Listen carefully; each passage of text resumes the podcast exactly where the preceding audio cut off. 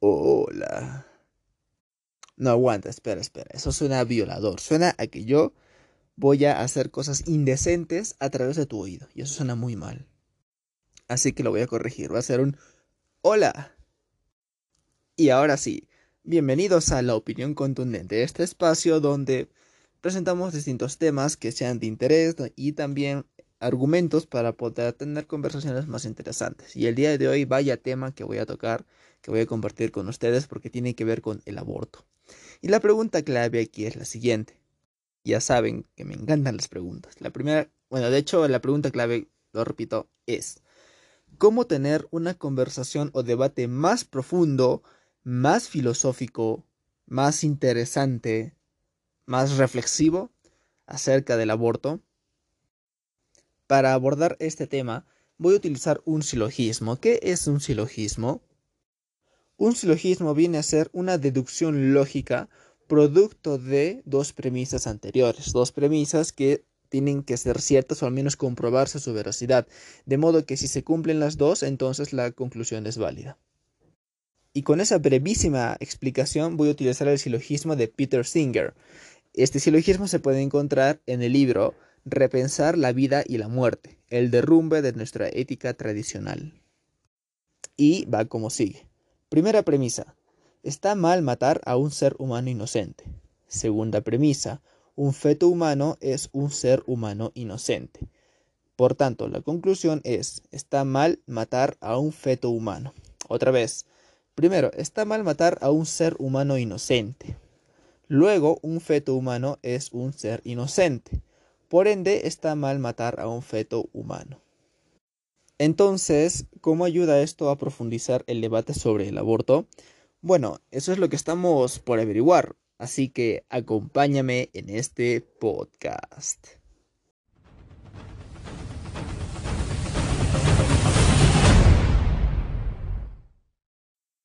Como comenté anteriormente, si se niega alguna de estas premisas, ya sea la primera o la segunda, entonces la conclusión lógica es falsa y por ende, ¿qué pasaría si se niega la conclusión? Pues saldría otra. ¿Y qué es lo que dice? Dice que sí se puede matar a un ser humano, sea inocente o no. Esto ocurre si es que se niega alguna de las dos premisas. Partamos entonces de la segunda premisa, esa premisa que dice que un feto humano es un ser humano inocente. Y aquí la pregunta va a ser si es que existe alguna forma de negar esto, o sea, ¿quién podría decir que un feto humano no es un ser humano inocente? Y lamentablemente, la negación de esta misma suele ser la más escuchada y discutida políticamente. Eh, se intenta saber si es que un feto es un ser humano y la respuesta obviamente es que sí, la ciencia lo confirma, la embriología, la biología, cualquier rama lo va a confirmar. Por ejemplo, dejando de lado cualquier matiz religioso por medio, si alguien deseara afirmar lo contrario, es decir, bueno, que un ser humano no es un feto, un feto no es un ser humano, mejor dicho, entonces recae sobre esta persona o grupo de personas la carga de la prueba, para demostrar cuál es ese preciso momento en el que un feto no humano pasa a ser humano. Es decir, tendrían que decirme, bueno, sabes que durante los tres primeros meses es cualquier cosa y luego es un humano por arte y, magia, ¿no? Y ahora vamos a ver algunos de los argumentos que podrían utilizar para más o menos justificar esto, ¿no? El primero tiene que ver con el nacimiento, ¿no? Podría uno decir que luego del nacimiento uno ya es un ser humano recién, pero en realidad no puede tomarse como un punto de inflexión el nacimiento, porque la condición ontológica no cambia, es decir, el ser humano esa, esta criatura, por decirlo así, sigue siendo un ser humano antes y después de nacer. No es que una vez que nace ya es ser humano. Su condición ontológica, es decir, la condición de ser, de existir, permanece invariable. Ahora, otro argumento más o menos tiene que, tiene que ver con la pericia técnica o la viabilidad del nacimiento. Es decir, si es que es viable que nazca, entonces es un ser humano. Y esto, esto también es muy tonto, pero igual vamos a discutir un poquitito sobre esto. Bueno, discutir sobre si es un ser humano dependiendo de si es viable o no su desarrollo, tampoco ayuda a distinguir nada. La viabilidad de su vida depende más de la pericia técnica de los pediatras u obstetras. Si no, podrías decir que un niño nacido prematuramente, digamos a los 8 o 7 meses, en condiciones técnicas malísimas, paupérrimas, es entonces no humano. Es decir, por nacer en alguna clínica sin los instrumentos ni el personal adecuado, entonces es no humano. Evidentemente no, no sirve. Y otro más tiene que ver con la conciencia, ¿no? Es decir, que porque es un feto y porque es no consciente, entonces no es un ser humano. Y eso en general es algo más complicado de debatir, pero en general se tiende a aceptar que la ausencia o no de conciencia no determina si es un ser humano o no. Por ejemplo, tenemos a personas en estado vegetativo o con, síndrome, con un síndrome de Down muy fuerte y eso no significa que ya dejan de ser seres humanos, siguen siendo seres humanos. Así que el tema de la conciencia no sirve para, para dirimir si es que es humano o no, porque lo sigue siendo.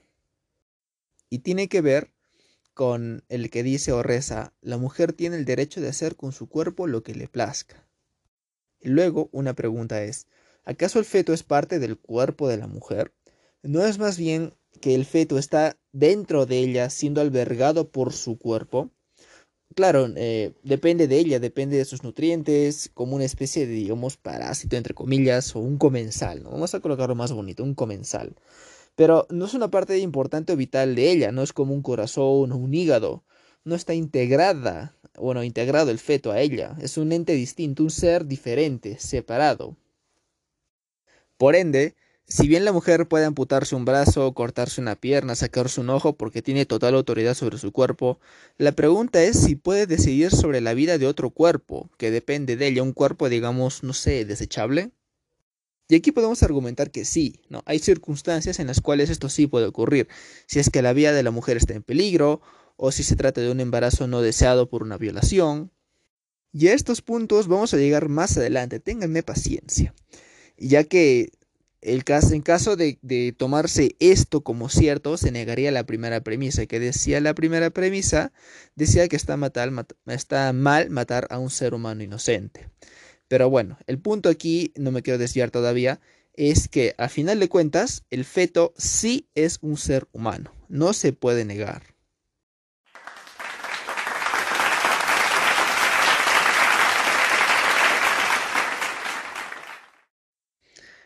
El detalle es que negar la segunda premisa no solamente es absurdo, sino que lo convierte a uno en una especie de pseudo, pseudo pro-abortista, porque intenta negar algo que es a todas luces innegable, es evidente. Eh, tener un debate con alguien así sería ciertamente aburrido, porque sería, ¿cómo llamarlo?, improductivo. Así que ahora pasemos a la chicha del asunto, donde está la carnecita, donde vamos a sacar el jugo. Y es la negación de la primera premisa, que reza, otra vez lo voy a mencionar, está mal matar a un ser humano inocente. Y tú te preguntarás, espera, espera, espera. O sea, ¿hay, forma de justificar la muerte, el, asesinato de un feto? O sea, me, me, estás diciendo que puedes matar a un ser humano inocente. Y la respuesta a eso es que, que sí. Según Peter Singer, sí. Pero antes de meternos de lleno en el asunto, en el embrollo, hay que desenredar bien todas las implicancias, ¿no? Es importante señalar que para poder justificar esto, o sea, para poder justificar el asesinato de un ser humano, por ponerlo de esa forma tan cruda, ojalá que no me censuren, Peter Singer, eh, Singer parte de la distinción entre un ser humano y una persona. Es decir, para él son cosas distintas. Y esto es que todo ser humano, todo Homo sapiens, no es necesariamente persona y viceversa. No toda persona es. No, no toda persona es un ser humano. ¿Y cómo es esto, no? Bueno, un ser humano es un individuo de la especie Homo sapiens, como lo acabo de mencionar. Ahora, una persona tiene autoconciencia y capacidad moral manifiesta por ejemplo, en la preocupación por la propia vida, por la vida futura, por la vida de otros. Tú te puedes preocupar por tu abuelita, por tu perrito, por ti mismo, y, eso te hace una persona, ¿no? Al mismo tiempo eres un ser humano. Ahora, como ejemplo de lo anterior, pues un embrión no tendría esa autoconciencia, no, tampoco tiene capacidad moral manifiesta. Por ende, no sería una persona. Y como no es una persona, entonces sí podría ser abortado. Al mismo tiempo, Peter Singer también argumenta que no N-O, no, en mayúsculas, no se debe de matar a una persona, pero como no todo Homo sapiens es persona, entonces es posible que no esté mal matar a algunos Homo sapiens. Es decir, no está mal matar a un ser humano inocente, y esto niega la primera premisa de lleno, ¿no? ¿Por qué? Porque lo que está mal es matar a una persona, pero lo que no está mal es hacer eso con un ser humano, sea inocente o no. Y la pregunta aquí de arranque es, verdaderamente ser, ser un Homo sapiens no significa que uno ya es persona. Existen seres humanos impersonales. Y algunos ejemplos de eso podrían ser los embriones, un niño intelectualmente discapacitado de suma gravedad con un síndrome de Down muy fuerte o inclusive un recién nacido. Se, eh, bueno, se podría decir que alguno de ellos disfruta de la vida o desea vivirla, gozarla, así como procurarla del resto. Y para complicar un poquito más el asunto, un simio podría ser una persona. ¿Qué tal si un ecosistema como la Amazonía o un bosque lluvioso puede ser una persona? Vamos a dejar esto aquí, esto de, implicar qué es una persona, qué otras cosas pueden ser personas, y vamos a continuar con las implicancias de negar la primera premisa según Peter Singer. Retomando. No está mal la verdad que yo no sé si es que este podcast será muy censurado, porque la palabra M-A-T-A-R está siendo muchas veces pronunciada. Voy a cambiarla. Retomando, no está mal eso a un ser humano inocente, porque no todos los seres humanos son personas. Algunos son indignos de ser personas o simplemente no son personas todavía. E, este de aquí es muy importante, es demasiado importante que comprendamos esto. Porque si no todo ser humano es persona, entonces significaría que no todo ser humano eh, es, por decirlo así, una santidad, no se, no se santifica, según Peter Singer otra vez. Y ahora vamos a empezar a desglosar las implicancias de todo esto. Por ejemplo, y, acá vamos a empezar muy fuerte. Acá ya vamos a empezar con cosas desagradables quizás para cualquier oyente, pero igual empecemos. Si tú me dices que puedes abortar a un feto en etapa avanzada porque pone en riesgo tu vida, yo te pregunto, ¿en qué se diferencia eso del infanticidio? Vamos, que sabemos que un ser humano antes y después de nacer sigue siendo el mismo, solamente que ahora ha cambiado su ubicación, y tú dices, no, pero es que antes ponía en riesgo la vida de la madre y por eso era abortable. Bien, yo lo voy a aceptar, ese argumento es aceptable. Pero te voy a decir qué es lo que sigue si es que sigue siendo coherente con esa forma de pensar. Te voy a, decir qué pasaría si eres eh, consecuente.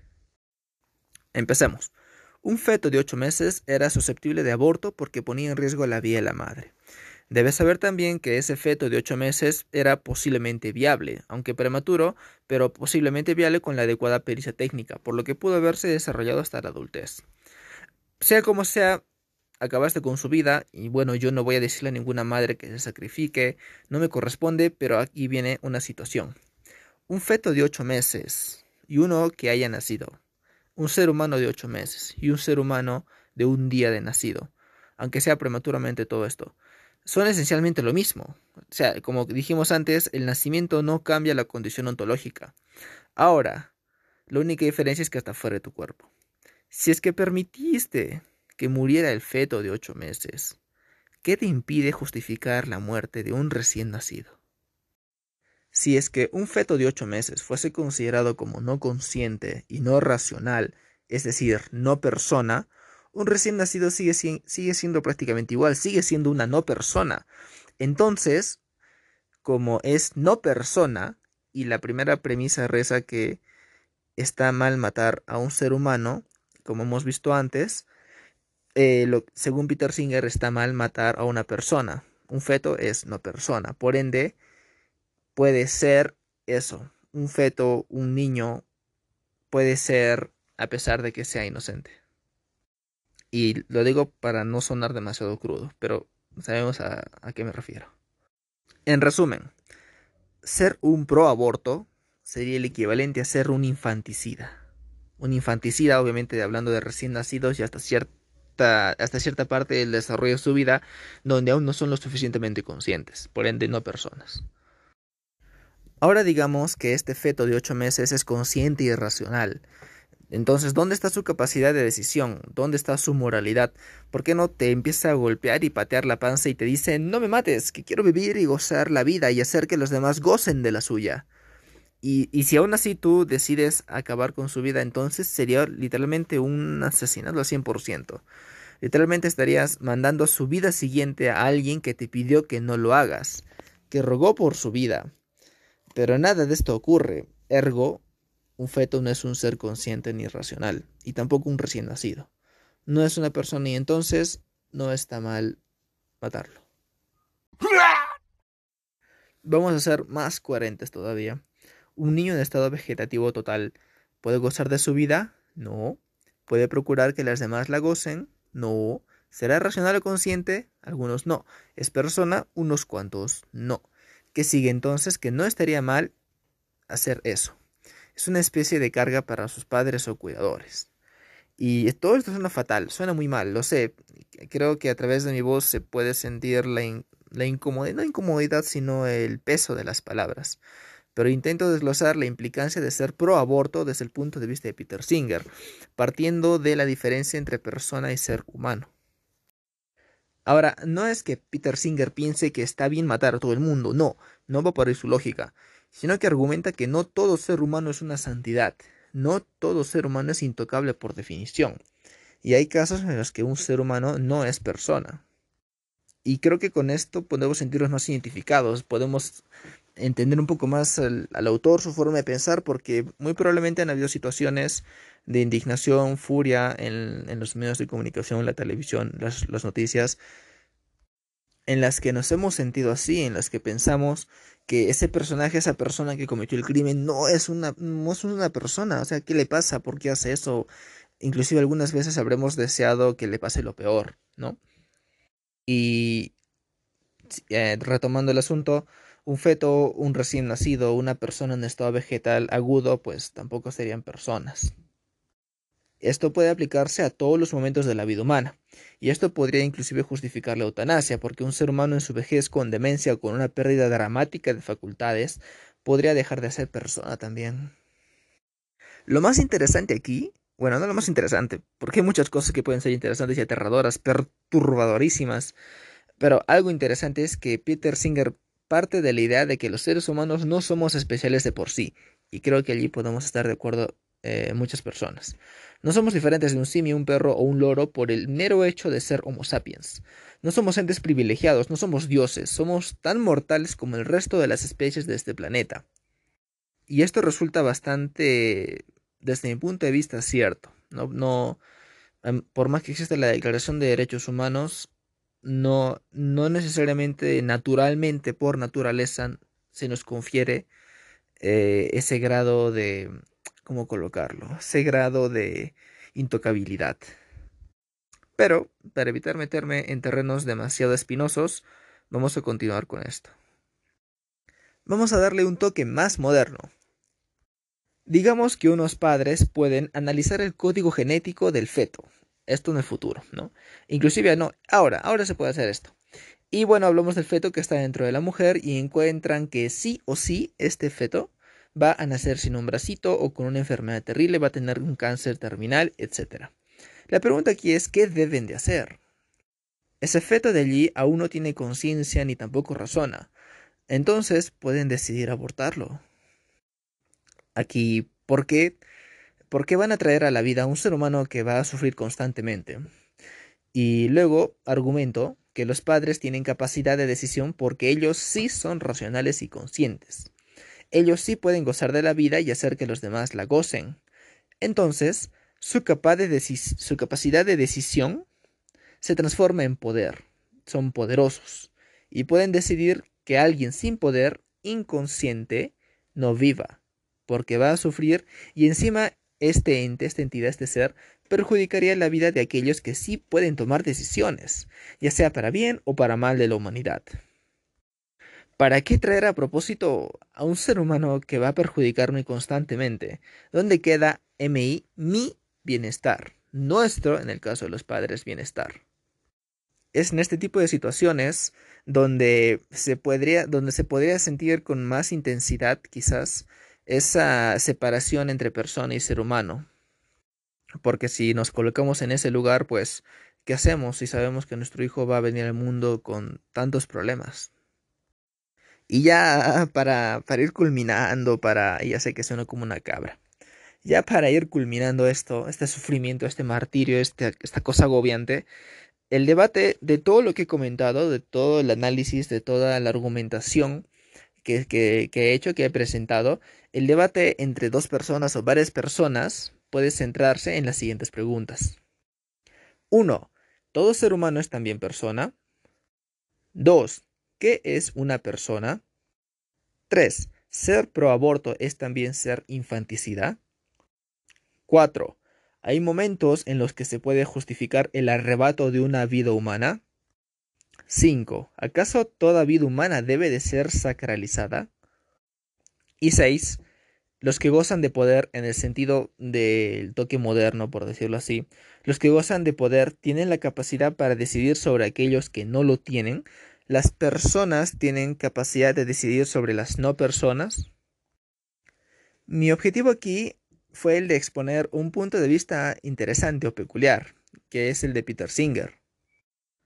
Y bueno, el tema es respecto al aborto y las implicancias, siendo muy coherentes con su raciocinio, con el silogismo las dos premisas y la conclusión presentado al inicio. Y ya sé que he sido demasiado crudo. Bueno, si es que alguien por ahí me puede decir cuántas veces he mencionado la palabra M-A-T-A-R, me lo dice, ¿no? Porque es demasiado también. Pero es que, bueno, para tratar estos temas hay que usar esa palabra bastante, ¿no? Así que, queridos oyentes, este es el final de este podcast y ya les he presentado seis preguntas y un conjunto de argumentos y otras cositas que pueden ser utilizadas para hacer que el debate sea, como comenté al inicio, más filosófico, más profundo. Así que hasta aquí vamos a llegar. Y gracias por escuchar este podcast, en serio. Si ha dolido, pues lo siento, a mí también me ha dolido. Pero muchas gracias, en serio. Y ya nos vemos hasta otra oportunidad. Bueno, no nos vemos. Los, es los espero. Hasta otra oportunidad. ¿En qué? En la opinión contundente.